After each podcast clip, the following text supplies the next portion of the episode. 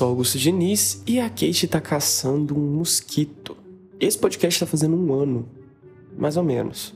Ele faz um ano daqui dois dias, daqui a dois dias. Mas feliz aniversário para esse podcast, 52 semanas no ar, sem atrasar nenhum dia e sem faltar nenhuma semana.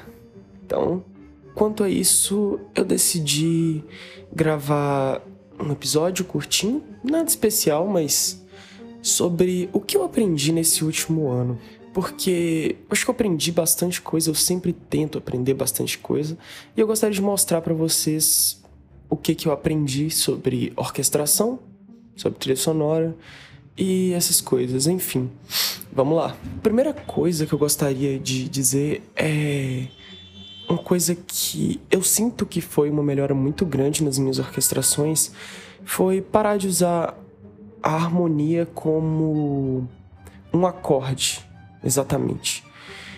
Eu usava bastante nas minhas músicas para criar mais preenchimento nas orquestras. Eu pegava uma track, por exemplo, os as violas, os cellos e os baixos e fazia com eles um acorde, usando a primeira nota do acorde no baixo, a terceira no, no cello e a quinta na viola. E eu usava disso como o preenchimento da harmonia.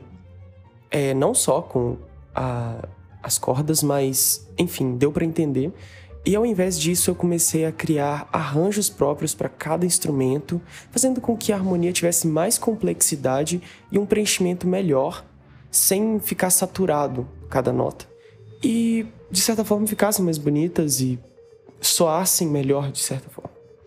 Isso foi uma coisa que me ajudou bastante. Saca só a diferença entre A e B aqui.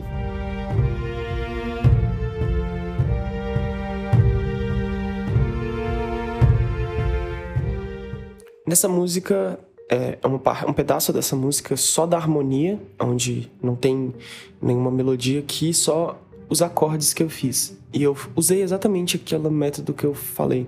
E agora eu vou mostrar outra música que eu fiz com uma harmonia mais complexa.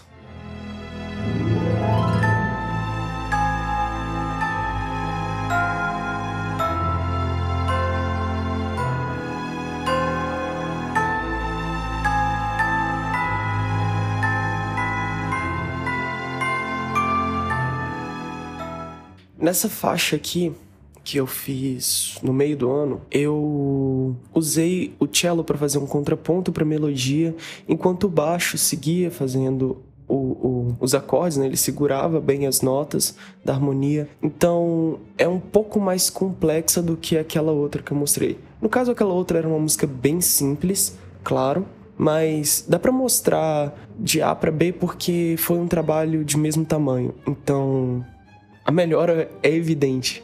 Uma outra coisa que eu aprendi nesse último ano foi que eu supervalorizava o uso da, das percussões. Eu achava que para uma música ficar muito intensa, para uma música ficar forte, ela precisava de percussões o tempo todo, precisava de percussões fortes. O que não é verdade. Depois de analisar bem e de pensar, de estudar e de ouvir mais referências, eu percebi que a maior parte dos compositores consegue uma boa intensidade com ápices de músicas muito fortes sem nem usar percussão, usando, sei lá, só um tímpano ou pratos ou coisas muito simples e mínimas, enquanto eu colocava vários tambores, várias caixas, bateria para tentar deixar aquilo o mais intenso possível. E muitas vezes não era necessário. Isso eu acho que foi um dos maiores evoluções quanto à orquestração para mim. Deixa eu mostrar um exemplo.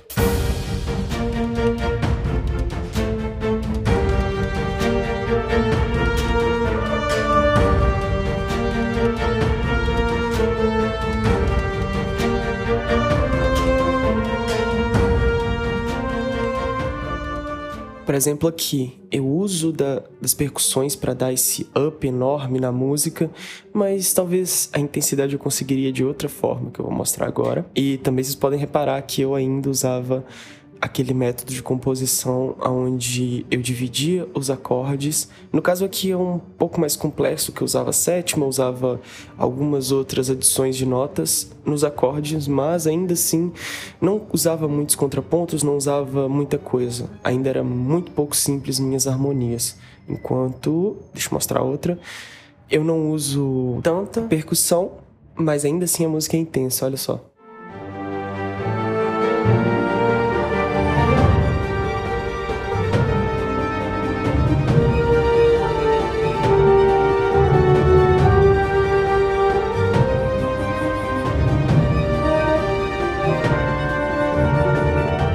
Essa música eu fiz mês passado e pro mesmo tipo de cliente, mesmo tipo de pagamento, é... então exige uma qualidade próxima. Mas no caso a gente tem uma qualidade muito maior nessa nesse segundo exemplo, uma harmonia muito mais complexa, igual eu falei que eu aprendi a melhorar minhas harmonias. Ainda tem muito que melhorar, mas eu sinto uma evolução muito grande muitos contrapontos que eu coloco agora, muita coisa que eu não fazia há um ano atrás para clientes tipo, médios que eu me esforço muito mais para fazer agora. Mas isso não me impede de usar percussões, tanto que nessa própria música eu coloco uma percussão mais à frente, umas caixas, mas olha como eu uso e como o uso é diferente.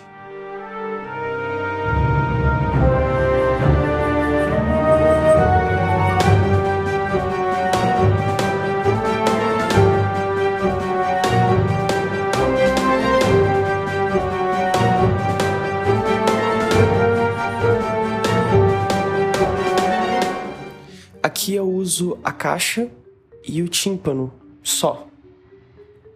Isso já deixa ela intensa o tanto que eu precisava. Sentem, sente a diferença do quanto de percussão que eu usava naquela outra, ó.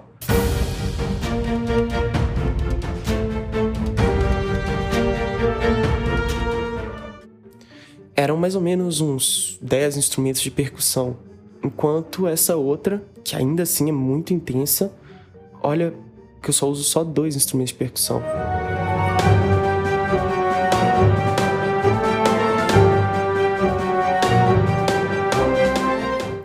É, a percussão ela tem que ser pontual.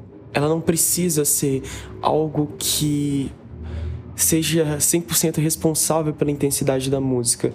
Eu acredito que quando a gente passa a usar a percussão como algo que faz parte da música e não como algo que vá intensificar a música, a gente gera essa sensação de que a música é mais intensa por ser uma música mais intensa, porque a gente precisa compensar nos outros instrumentos.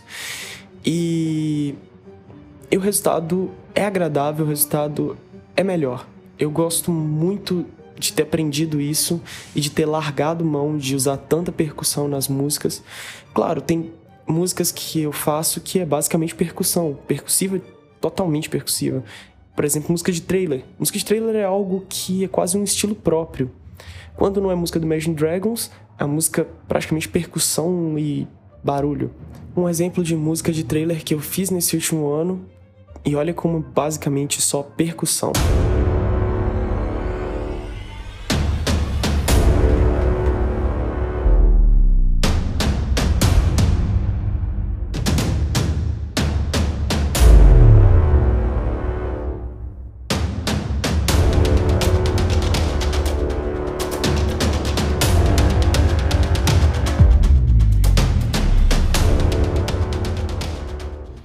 Mas nesse caso, a percussão é o instrumento principal.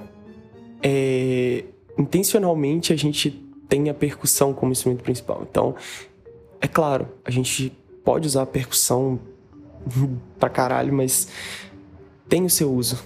Quando a gente não precisa disso, né, igual nesse exemplo, a gente pode usar ela ponderadamente e tentar ser realmente maneirar a mão, sabe? e por fim também a minha masterização melhorou, melhorou bastante nas músicas. Eu não tento colocar muito ganho nas músicas para ela ficar alta demais. Eu tento colocar ela dentro dos níveis das plataformas, ao invés de esperar que a plataforma vá comprimir a música. Porque existe um motivo, eu acho que eu já expliquei nos dois episódios, que se chama Loudness War, que é um erro. É um erro em toda a indústria musical. Loudness War é um erro. E eu tô aqui para fazer a minha parte quanto a corrigir isso.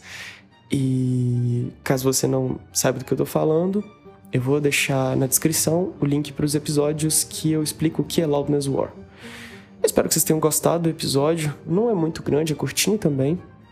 Mas eu gostei bastante de falar de algumas coisinhas que melhorou na minha orquestração e nas minhas trilhas sonoras nesse último ano. E eu tenho aprendido bastante, eu aprendi muito nesse último ano. E eu sinto que meu, meu, meu aprendizado quando a trilha sonora continua progressivo, não está estagnado. E eu fico muito feliz com isso e sempre chegando a resultados melhores. E eu espero que quem está ouvindo isso esteja tirando alguma coisa desse podcast, porque tem sido muito legal esse tempo de falar sozinho para algumas pessoas ouvirem. e é bom. Eu espero que vocês tenham gostado também desse último ano. E a gente se vê. Uh, não sei se eu vou continuar é, semana que vem ou vou dar uma pausa, mas vocês vão descobrir. Quem me segue nas redes sociais sabe. E o meu muito obrigado a todo mundo que ouviu a gente nesse último ano, eu e a Kate. Ela continua na sala, olha. Ela sumiu da sala, pera. Ela tá deitada na cama. E tá tudo bem, ela cansou de perseguir um mosquito que ela não ia conseguir pegar. E é isso. Muito obrigado e adiós.